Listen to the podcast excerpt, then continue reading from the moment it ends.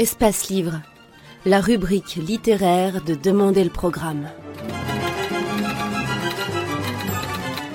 Les rencontres d'Edmond Morel.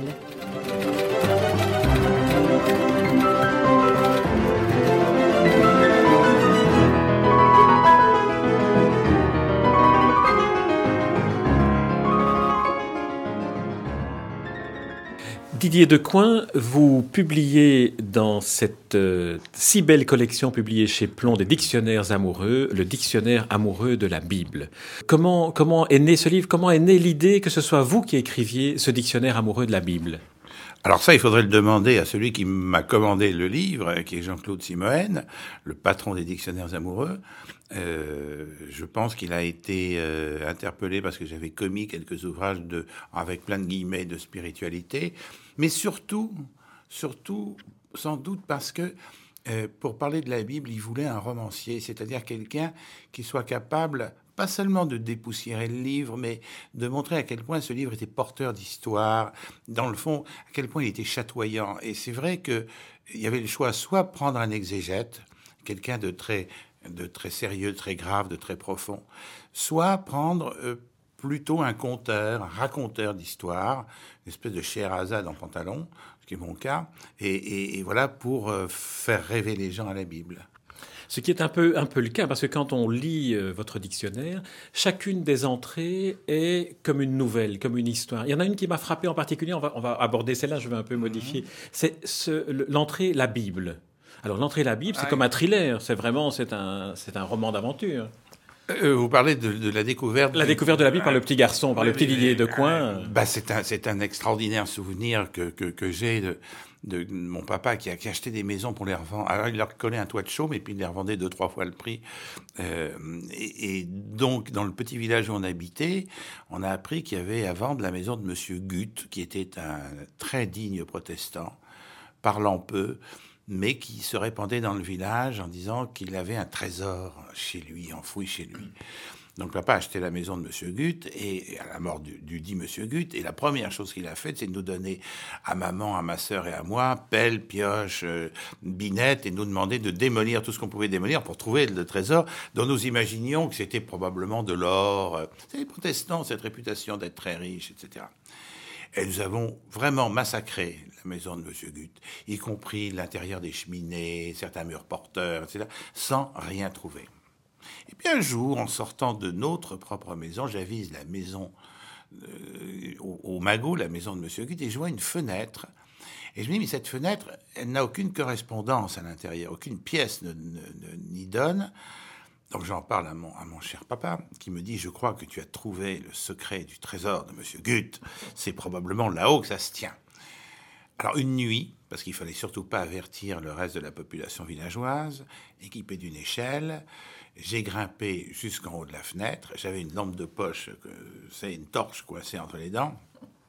Et en éclairant l'intérieur de la pièce, qu'est-ce que je vois au milieu? Un énorme coffre. Mais le coffre du trésor de Rackham le Rouge, du secret de la licorne, c'est-à-dire le, coffre au trésor absolu, avec euh, bien ventru, noir, avec des, déferrures, etc.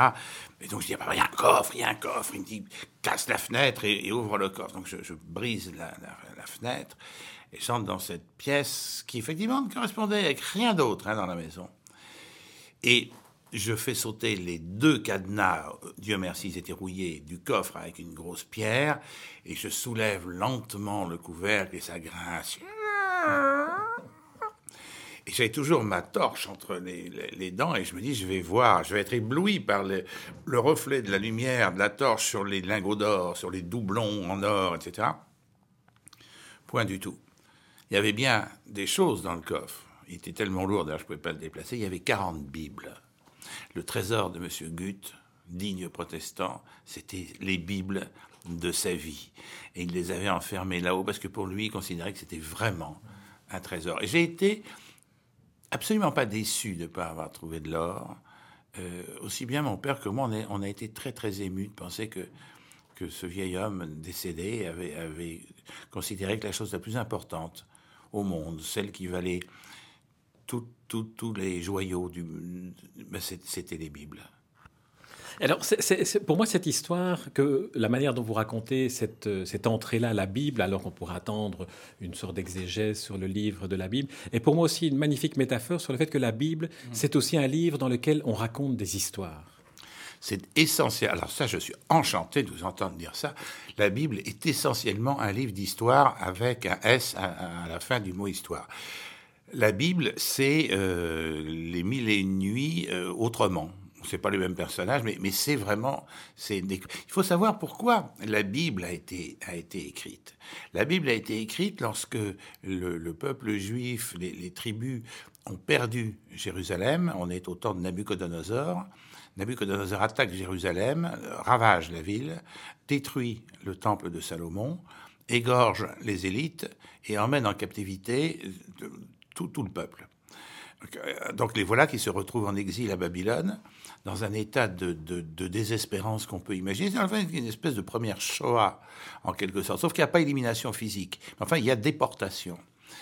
Et ils sont tellement navrés que les quelques guides qu'ils ont encore, les chefs qu'ils ont encore, se disent il faut, il faut donner à ce peuple de quoi, de quoi croire en demain, parce que sinon ils vont, euh, ils vont se jeter dans le Tigre et l'Euphrate et et donc ils imaginent de, de rappeler au peuple quelle, était son histoire, de lui, créer un passé historique qui est le livre des juges et, le livre des rois. C'est-à-dire, vous avez eu avec vous, depuis, depuis la création des temps, vous avez eu un Dieu votre allié, un Dieu tout puissant, plus puissant que n'importe quel autre Dieu, et vous a toujours protégé. Regardez, il a fait traverser le désert à vos ancêtres. Quand vous aviez faim, vous a nourri de la manne. Il a fait s'écarter les flots de la mer Rouge. Il a fait s'écrouler les murailles de Jéricho, etc. Et c'est, je dis, c'est une sorte de, pansement d'albuplaste sur, sur, la, douleur du peuple, parce qu'ils ajoutaient, et demain, ce même Dieu vous fera sortir de Babylone et vous ramènera vers la terre promise, car il tient toujours ses promesses. Et effectivement, le, le, le peuple juif a renoué avec, l'espérance à ce moment-là. Mais pour qu'il croit à tout ça, il fallait raconter des histoires et savoir les bien raconter. Et on s'aperçoit que des, passages comme euh, les murailles de Jéricho qui s'effondrent, on sait que c'est pas vrai parce qu'il n'y a, pas, a jamais eu de muraille à Jéricho, l'archéologie moderne l'a prouvé, mais c'était raconté d'une manière extraordinaire. Donc les gens disaient, ce Dieu qui n'a même pas besoin d'une armée pour faire s'effondrer une citadelle ennemie, c'est effectivement le plus grand Dieu qui ait jamais existé. Il y a une autre, une autre manière d'aborder votre dictionnaire amoureux de la Bible, c'est aussi de, de parcourir des, des, entrées au hasard. Alors moi, je me suis dit, tiens, je vais chercher l'entrée Dieu. Et je ne l'ai pas trouvé. Mais non, parce qu'il est partout. Alors ça, c'est drôle ce que parce que euh, j'espérais bien que, que c'est un peu la réaction qu'on aurait et que je pourrais répondre. Malheureusement, je suis pas là pour répondre quand le lecteur ouvre, un livre, mais euh, Dieu est partout et invisible. Euh, mais, il est présent partout. Et c'est pourquoi il n'y a pas d'entrée Dieu. Mais dans toutes les entrées, il y a Dieu. Donc c'est, c'est, voilà, c'est quelque part, c'est un peu un gag, euh, une private joke entre, entre les lecteurs. Et pour leur dire, voilà, euh, la nature de Dieu est d'être présente partout, sans jamais se montrer. Et d'ailleurs, la première entrée est celle d'Abraham, donc le, père de, toutes les religions monothéistes. Et la dernière entrée est ce tétragramme qui démontre que le mot Dieu ne peut pas être prononcé. Et c'est ce qui vous dit, ça vaut la peine donc de vivre et de mourir, rien que pour ça. Oui. la dernière phrase. Bien sûr, parce que c'est un, mystère élucidé à quoi ressemble-t-il? Comment veut-il qu'on l'appelle? Moi, je, suis fasciné par le fait que voilà, voilà un peuple euh, qui invente entre guillemets, qui invente le, Dieu unique, qui lui donne des attributs extrêmement précis, qui dit ce Dieu unique veut que vous fassiez ceci et vous interdit de faire cela. Donc c'est quelqu'un de, de très circonstancié. Et il faut lui donner un nom. Un Dieu doit avoir un nom. Et il lui donne un nom qui est imprononçable et quasiment impossible à écrire. Ce qui est à la fois une preuve d'intelligence, c'est génial, parce qu'effectivement, Dieu est impossible à dire et impossible à écrire. Dieu est indiscernable et incernable. Et, c'est ce que c'est ce qu'ils ont découvert. Et donc je trouve ça formidable. Et en même temps, c'est un humour sensationnel parce que on se dit bon, ils auraient pu lui donner un autre nom qui soit peut-être compliqué, comme Dieu, on dit, Dieu est très complexe. Je sais pas moi, comme vous savez, il y a une gare au Pays de Galles, c'est le nom le plus long du monde, c'est totalement imprononçable. Il faut, il faut se lever le matin, puis on se couche le soir quand on a, enfin dit le nom de la gare. Et, ben, on aurait pu l'appeler comme ça. Voilà, c'est extrêmement compliqué. Non, pas du tout. On, va lui donner un tétragramme imprononçable. Ça, je trouve que là, le, judaïsme, a, sincèrement, hein, je le dis profondément, est génial. Il y a d'autres d'autres entrées. On va un peu parcourir les entrées, hein, si vous voulez bien. On va un mm. peu un peu faire une, petite promenade et picorer à l'intérieur de, de votre dictionnaire amoureux. Il y a une autre entrée qui là euh, est aussi une illustre très bien la manière dont, vous, dont vous travaillez pour raconter ce dictionnaire amoureux, c'est l'entrée sur les Amish. D'abord, c'est le beau dessin qui s'y trouve, qui illustre euh, euh, l'entrée. Et puis, vous en parlez avec tellement d'amour et de tendresse. Alors, racontez-nous la petite Amish que vous avez rencontrée. Elle avait 18 ans et vous, 20 ans. Oui, ce qui est mignon, c'est que vous, le dites vous-même, la petite Amish, on n'est pas loin de la petite amie. Hein, euphoniquement parlant, c'est presque la même chose. J'étais, en balade aux États-Unis et je visité un village, un village amish et j'ai rencontré un amour de petite, de petite amie, elle s'appelait Cathy, assez inoubliable. Elle, vous savez, elle était habillée comme étaient, sont habillées ces jeunes filles, en noir. C'était une sagesse absolument exemplaire. Et bon, ben moi j'aurais bien aimé euh, au moins un bisou. Enfin, je, veux dire, sans, sans aller trop loin, elle était tellement mignonne, euh, si neuve, si, si propre, une aurore, une fille aurore bien qu'elle soit habillée en noir. Et, donc elle m'a fait entrer chez elle, m'a présenté à ses parents. Donc j'ai connu un petit peu l'intérieur d'une famille amiche. Mais évidemment, je voulais la photographier pour garder un souvenir. Elle n'a jamais voulu parce que c'était impudique déjà de se prêter à, regarde un homme, qu'est-ce que tu vas faire de la photo de moi quand tu l'auras hein? J'étais malade d'ailleurs, parce qu'elle Maline, petite fille. Et, cette petite amie, j'ai resté. Alors, je, me suis promené dans sa carriole, mais qui avait un, système électrique pour, pour de clignotants.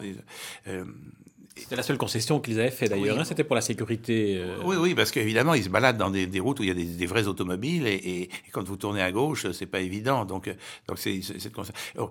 On mange très très bien chez chez amis. C'est très naturel. C'est les légumes du potager. et donc j'ai une. C'est pas une nostalgie, mais j'ai rencontré un, petit ange amiche, voilà, puis voilà, puis qui, qui doit aujourd'hui être marié, euh, avoir des enfants amiches et il y a une chose qui est très belle chez les amis, c'est qu'on leur laisse, à, je crois c'est à l'âge de 16 ans, la liberté de partir, de quitter la famille et le village, d'aller se frotter au monde autre, un autre monde à nous, et de revenir s'ils veulent, ou de ne pas revenir s'ils ne veulent pas. Et cette offrande de liberté est magnifique. Imaginez qu'on fasse ça avec nos enfants. Euh, je crois qu'on aurait très peur à 16 ans de leur dire, voilà, je te donne, tu, tu pars, tu fais ce que tu veux pendant deux ans, tu me donnes pas de nouvelles si tu veux pas me donner de nouvelles si tu veux revenir, je t'ouvrirai les portes de la maison. C'est assez, euh, assez, extraordinaire. Ce qui est aussi assez émouvant, c'est le, les, valeurs morales qu'il développe, mais avec tellement de, naturel, la solidarité, l'attention. Et puis alors, le rapport qu'ils ont à, l'Église, qui est cette Gelassenheit, une sorte d'acquiescence aux valeurs morales de la Bible. Oui, ben ils sont pétris, ils sont pétris de Bible, ils sont complètement euh, nourris de nourris de ça. C'est un exemple je sais pas, on a, on a l'impression de, de, vivre le temps des patriarches quand on est dans, un, dans, dans le monde amiche. ce qui est impressionnant de, savoir, c'est que même euh, euh ils, sont été, ils sont beaucoup sont partis de, de France, d'Alsace, etc. Et que le, le, terrible Robespierre, euh, notre tueur national, hein, les a épargnés. Il a dit non, ces gens-là, il faut pas leur faire de mal. Et pour toucher l'âme, le cœur de Robespierre, croyez-moi, il fallait se lever de, très bonne heure. Alors, ce qu'on peut leur reprocher, parce que tout n'est pas blanc, plutôt tout n'est pas noir, parce que euh, c'est une espèce de... de, de de la Bible, ils sont peut-être trop au premier degré, peut-être trop rigoristes, euh, mais en même trop sectaires, je le dis sans méchanceté, euh, mais en même temps, dans notre monde bah, qui est sensible à d'autres idoles, c'est bien qu'il y ait des amiches. Alors, le dictionnaire amoureux de la Bible parle évidemment de la Bible et remonte à, l'origine, les manuscrits de la mer morte. Alors, ce sont des rouleaux de, cuir qui ont été découverts par hasard et qui auraient pu là, on retrouve aussi votre, style de romancier qui aurait pu terminer sous la forme de semelle de sandales d'un berger. Euh. Tout à oui, c'est une histoire merveilleuse, mais tout le monde connaît l'histoire de, des manuscrits de Qumran. C'est découvert effectivement par, par des, deux bergers, des gamins. Euh, qui, bon, leurs troupeaux sont là, et puis euh, ils jettent un truc dans un trou dans un rocher, ça résonne bizarrement. Ils vont voir, ils découvrent des jarres dans lesquelles il y a ces fameux rouleaux de cuir.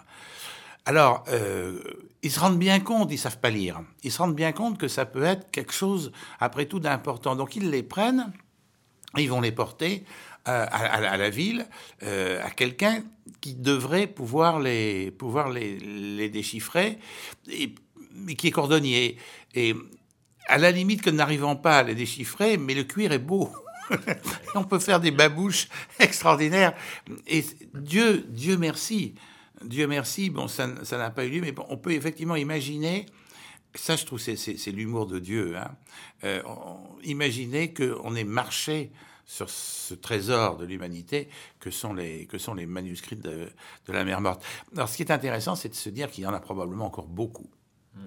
Euh, on a découvert beaucoup de choses hein, en, cherchant les manuscrits de la mer morte. On a découvert des choses concernant les Esséniens, notamment, qui sont intéressantes. Mais parlez-nous un peu des Esséniens, parce que c'est vrai que ben, c'est une population très, très particulière. C'est une population de gens extrêmement purs, extrêmement, encore beaucoup plus rigoristes que, les Amish qu'on évoquait, euh, qui sont considérés par leurs euh, contemporains comme des gens vraiment d'exception, des grands sages. Euh, et on se demande si Jésus n'aurait pas eu une formation pendant les, les, 30 années où on ne sait pas ce qu'il a fait, hein, avant, d'entrer dans sa vie publique. Des gens pensent qu'il aurait pu avoir une formation essénienne. Euh, Qumran n'est pas loin de Jérusalem, n'est pas loin des, villes de la Terre Sainte. Il n'est pas impossible je ne le crois pas personnellement, mais il n'est pas impossible de penser que, Jésus aurait pu euh, être, être, formé par, euh, par les Esséniens. Mais on va encore découvrir des choses extraordinaires, certainement, si on a la possibilité de fouiller. C'est un lacis. Il faut aller à Qumran, c'est étonnant.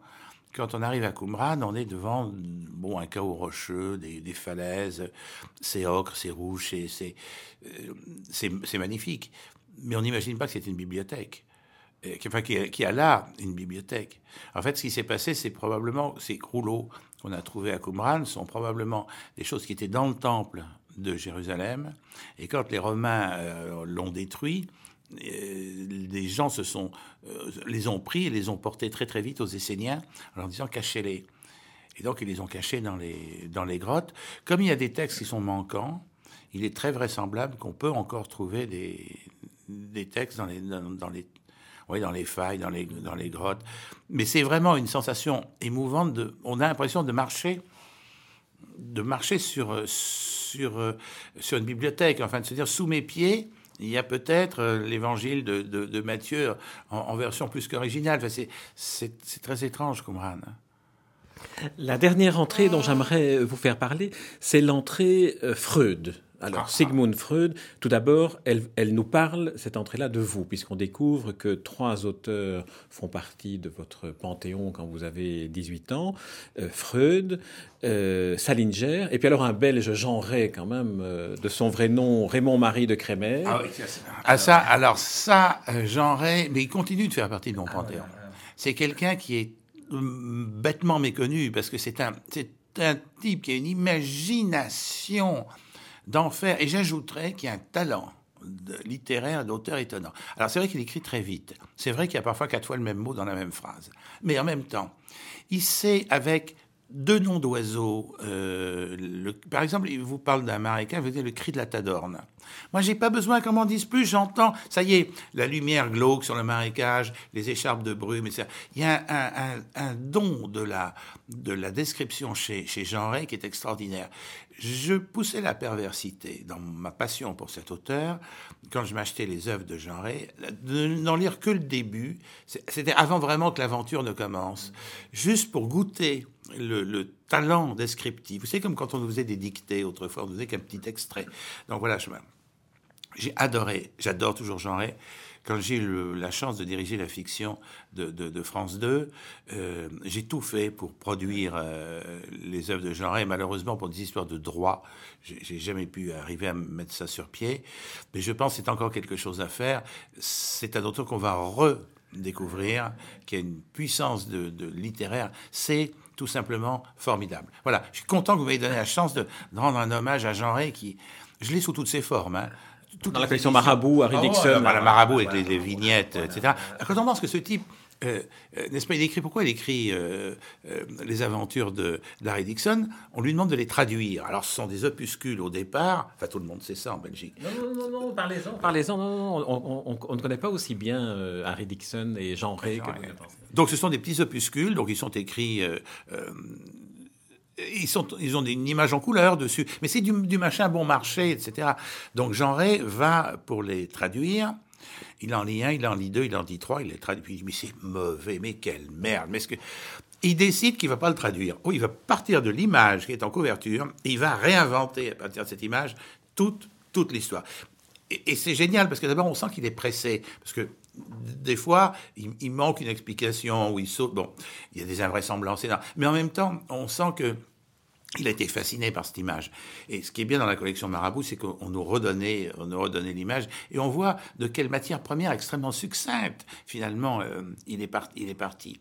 Et ce sont toujours des histoires euh, où, le fantastique, qui a l'air au début, on se dit mais c'est pas possible, c'est histoire de fantômes, de monstres, de ghouls, de, Et, il y a presque toujours une explication euh, rationnelle. Et alors en plus, moi je suis étonné que cet homme ait une connaissance de, de, l'Angleterre, du Londres, du Londres de, euh, dire de l'époque de Sherlock Holmes, c'est que le fog, le fog est très important chez, chez Jean. Je vais vous dire, je me demande même si, euh, faudrait que j'aille plus loin. Il y a un moment, des, une histoire de, de, de, Harry Dixon, donc de Jean où il y a des savants qui sont endormis les uns après les autres. Et vous retrouvez dans les sept boules de cristal d'Hergé la même histoire.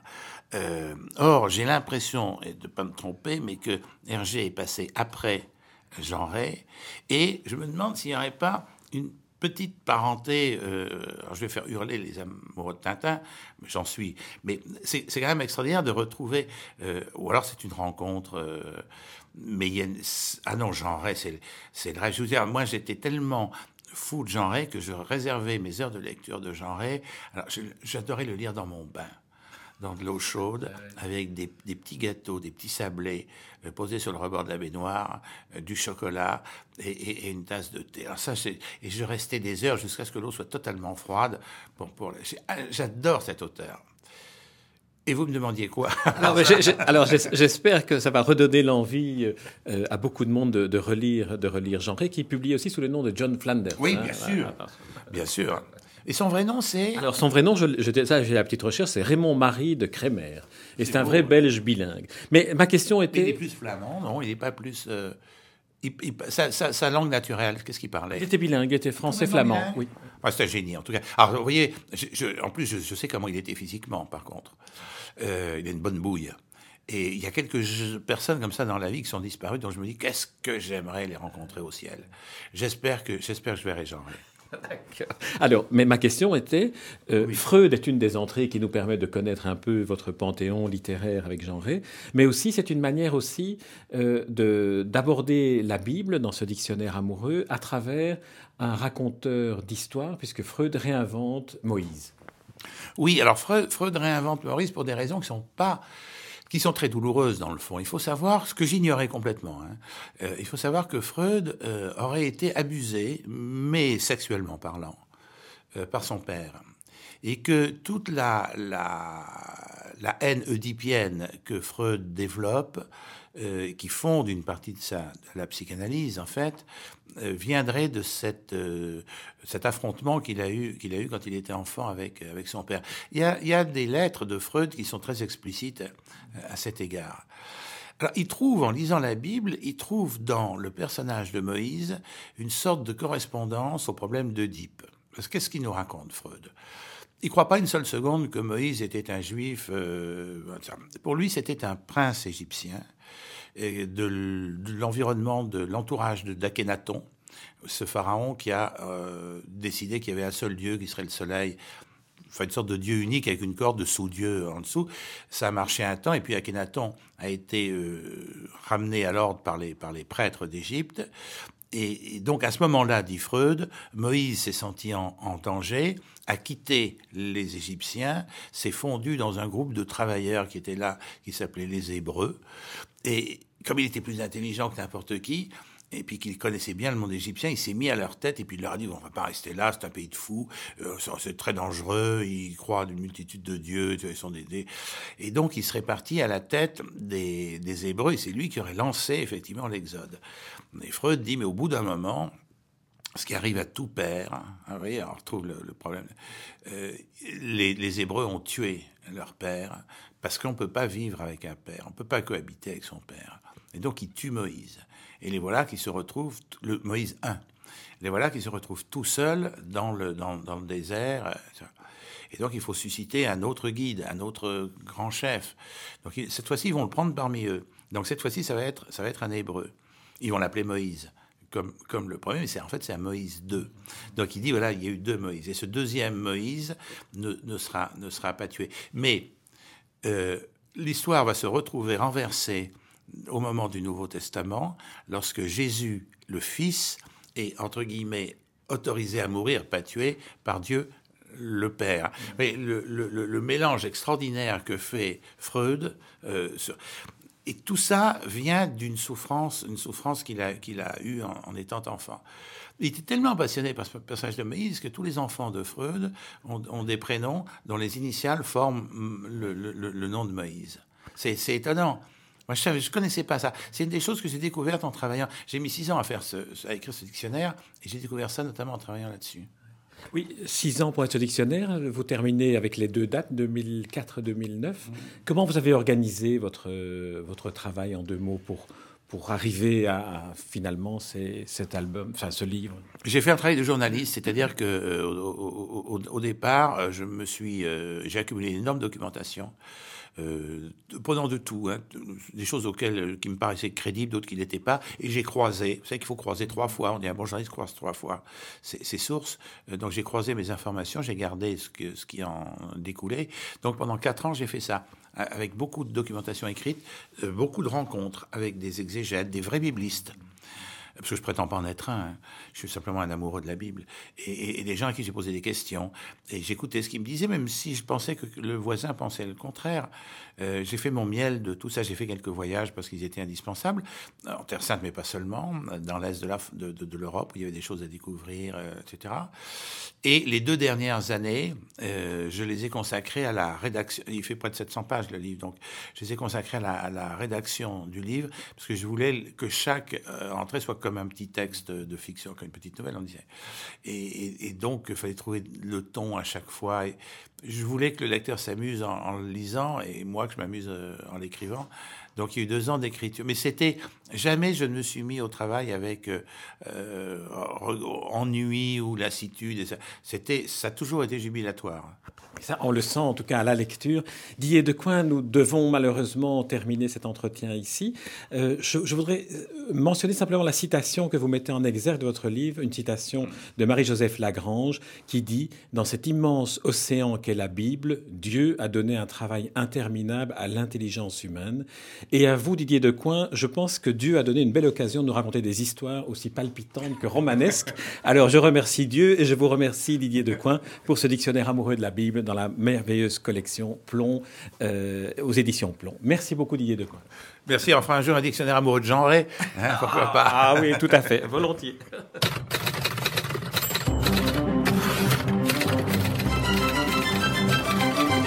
Espace Livre, la rubrique littéraire de Demander le programme. Les rencontres d'Edmond Morel.